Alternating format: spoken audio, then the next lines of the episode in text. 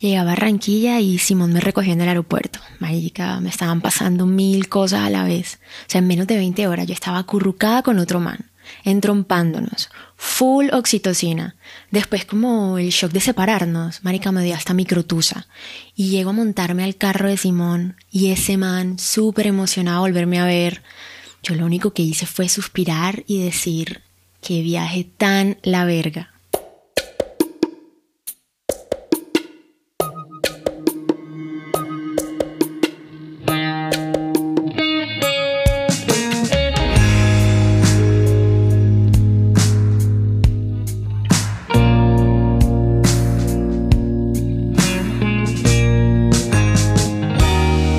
Intimacy Stories.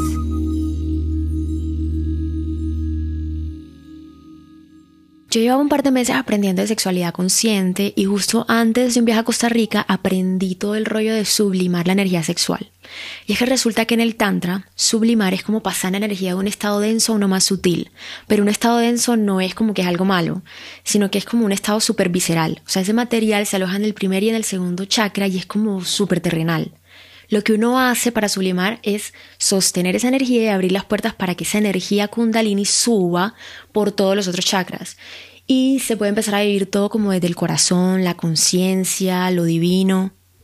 Paralelo a eso, a mi novio y a mí se nos dio porque íbamos a tener una relación no monógama. O sea, íbamos a poder explorar tener sexo con otras personas. El tema fue que no hablamos de reglas ni de cómo sería, fue algo como súper general, pero pues en el momento obviamente fue algo como full grande, o sea, fue un paso grande. Obviamente en una relación no monógama es full importante establecer como los límites de una manera como full aterrizada. Pero en ese momento no se nos ocurrían reglas tangibles, entonces lo dejamos así como medio abierto. El caso es que yo cumplía 28 años, tenía mi viaje a Costa Rica y terminé yéndome sola a un retiro de yoga al lado del mar. Llegué al aeropuerto a encontrarme con el grupo con el que iba. Marica, yo ahí no conocía a nadie, solo a los profesores.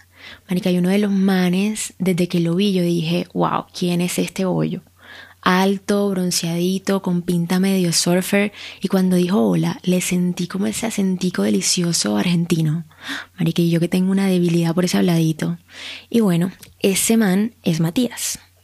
Llegamos a Santa Teresa, el paraíso. Uno siente literal pura vida.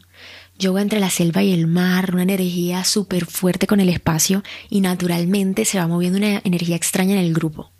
El segundo día tuvimos como una práctica de yoga nocturna a la luz de la luna y a mí se me venían imágenes de serpientes, vainas así, o sea, conectados con la energía femenina y yo, uff, sintiendo la energía de este argentino. Como que en la práctica éramos, no sé, o sea, 12 personas, pero yo sentía como si estuviéramos solo él y yo. No solo eso, o sea, no solo era haciendo yoga, sino que en las comidas o en cualquier dinámica de esas típicas de retiro espiritual. Me tocaba con Matías al lado, me tocaba darle la mano o vainas así, y marica, eso se daba para miraditas, coqueteo, risas, o sea, era full evidente que había tensión de ambos lados.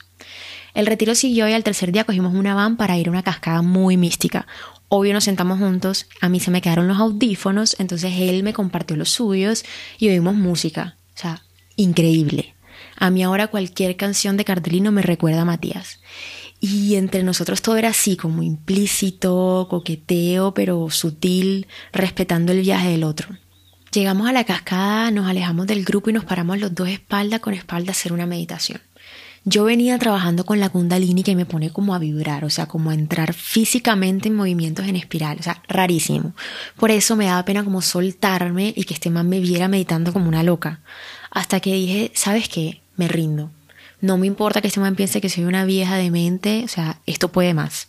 Yo sentía que lo había invitado a él con la energía, o sea, como ven, bailemos juntos y sentí a nuestras almas, o bueno, no sé si eran nuestras almas, la energía o lo que haya sido, pero como dos seres sutiles que bailaban casi que hacían el amor, o sea, no sexo como lo conocemos, sino estas energías bailando y pum.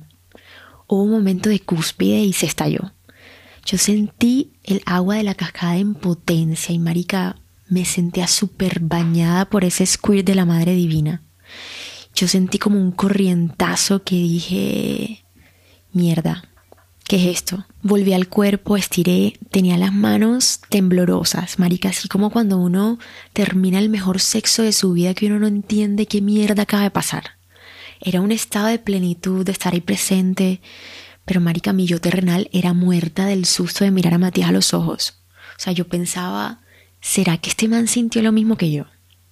Después de eso ese man me tocaba, o sea, cualquier contacto básico y yo sentía un corrientazo mal, como chispa, o sea, esa chispa cuando uno ve a un man que uno dice, uff, está buenísimo, me lo quiero comer. Volvimos al hostal y yo solo quería estar cerca a Matías y yo sentía que él también. Además, al siguiente día yo volví a Colombia. O sea, yo obvio lo dudaba un montón por Simón porque, ajá, habíamos hablado de una relación no monógama, pero la conexión que yo sentía con este man era demasiado fuerte. O sea, enamoramiento, había amor, energía, deseo, o sea, era todo a la vez. Me fui a mi cuarto a empacar y me tocaron la puerta. Y, obvio, era Matías. Le abrí y fue literal el beso de señor y señora Smith. O sea, contra la pared pero marica, no, o sea, yo paré y le dije, espérate, necesito que hablemos. Ahí nos sentamos en la cama y le pregunté, tipo, o sea, men, si sentiste lo mismo que yo sentí en la meditación. Y él me dijo, sentí que había algo demasiado poderoso entre nosotros, demasiada fuerza, demasiado amor. Y Marica me dijo que él también creía que uno se podía enamorar en muy poquito tiempo. O sea, literal me dijo esto, yo estoy enamorada de ti como que en serio siento que hay demasiada energía. Te toco y se me mueve todo, me tocas y me da de todo. Entonces yo en ese momento le dije, mira, o sea, es full evidente que aquí hay una energía sexual potente entre nosotros, o sea, demasiado. Yo he venido estos días trabajando mi energía sexual con Costa Rica, con prácticas, con todo. O sea, es una energía que yo quiero mantener conmigo, que no quiero compartir. Me la quiero llevar a Colombia y yo no quiero tener sexo contigo. Entonces de una te digo, sí, dele que durmamos juntos, pero como que no me vas a insistir tener sexo porque no va a pasar. Y me dijo, me encanta tu claridad. Obvio, mi parte humana quería comerse a ese man como si no hubiese un mañana. Los besos eran otro nivel, o sea, como cuando estás con la otra persona y la respiración es orgánica. O sea, tuvimos demasiados orgasmos de cuerpo. Así no nos estuviéramos comiendo. O sea, nos dábamos besos como adolescentes. Una blugineadas que yo decía, ¿qué es esto? O sea, esa noche literalmente no dormimos. Súper loco todo. O sea, cuando nos despedimos no nos queríamos separar. O sea, literal como si fuéramos novios. Marica, yo lloré en el avión, le escribí unas cosas divinas. Yo estaba como, como tratando de digerir lo que había pasado. Es que fue demasiado fuerte. Y para rematar, llego al aeropuerto y Simón estaba, marica, full contento, esperándome en el carro para irnos para la casa. Y yo sabía que, marica, que yo lo amaba, que ese era el man con el que yo quería construir mi vida. Pero es que no podía parar de pensar en Matías. Era una sensación muy rara porque cuando yo estaba tranquila, yo sentía una voz interna que me decía que Matías y yo nos habíamos conocido para darnos un mensaje muy importante. O sea, era algo que yo no podía entender todavía, pero, pero era un mensaje muy importante. Pero por el otro lado, la primera semana fue horrible porque yo hablaba con Matías y el man prácticamente me quería hacer videollamada y yo como que, men, no me llames, o sea, estoy en mi casa viviendo con mi novio, no voy a tener dos novios. Yo necesitaba bajar esos niveles de oxitocina en los que me tenía Matías porque yo tenía que sentarme con Simón a hablar del tema y estaba, marica, estaba cagada, o sea, cagada del susto. Llegó el viernes, Simón y yo estábamos sentados en la sala con una botella de vino, o sea, marica, yo le conté toda esta historia como si me hubiera sentado frente a mi mejor amigo y le dijera, men, esto fue lo que me pasó. Y él solamente me miraba, me escuchaba, pero marica, yo podía ver claramente en su cara que había demasiado dolor. O sea, era como, listo, si una cosa es tener unos acuerdos y vamos a solucionar temas sexuales con otras personas, pero otra muy distinta es vivirlo. Yo incluso pensé que le iba a alegrar mucho el tema de que yo no me lo hubiese comido, pero marica, le era como pasaron vainas muy heavy, o sea, ni siquiera han pasado conmigo. Eso obviamente detonó muchas preguntas, o sea, individuales, de pareja. Empezamos a ir a terapia porque nos dimos cuenta como marica, o sea, una relación abierta es mucho más que una relación abierta, o sea, hay que tener acuerdos vinculares y hay que ir a esos lugares donde no pensábamos que íbamos a ir, pero llegamos. Marica, son límites y, y hay que tener mucha responsabilidad afectiva. Paralelo a esto, yo no veía la hora de coger un avión e irme para Argentina, o sea, estaba obsesionada. yo no entendía cómo podía amar a Simón y a la vez sentirme tan traga de Matías.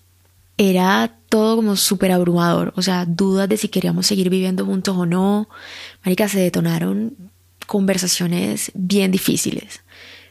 Pero, ¿sabes? Sobre todo había como una honestidad radical de parte mía y de parte de él. O sea, todo el tiempo me decía como, me duele full, pero me encanta que podamos sostener este tipo de relación. Pasaron muchos días y marica, yo me estaba enloqueciendo porque estaba con Simón, pero mi cabeza y mi corazón estaban con este otro man. Entonces nada, tuve un momento en el que dije, tengo que hablar con Mati. Y le dije, Mati, no puedo seguir hablando más contigo porque necesito por mi salud mental y emocional parar. Eso me ayudó un montón a ver las cosas con más claridad. O sea, el tiempo hizo lo suyo y me bajó de ese pico emocional. Y marica, al final yo creo que ese vínculo con Matías siempre va a existir, pero ajá, no desde ese lado sexual. Simón y yo hoy tenemos esas prácticas de meditación juntos, nos amamos, nos cuidamos, nos contenemos. O sea, Hoy estamos viviendo la relación más la verga, el momento más brutal, o sea, literal, un nivel impensado para nosotros antes, en el que somos capaces de tener conversaciones difíciles y valientes, porque tanto él como yo nos hemos dado a la tarea de construirla.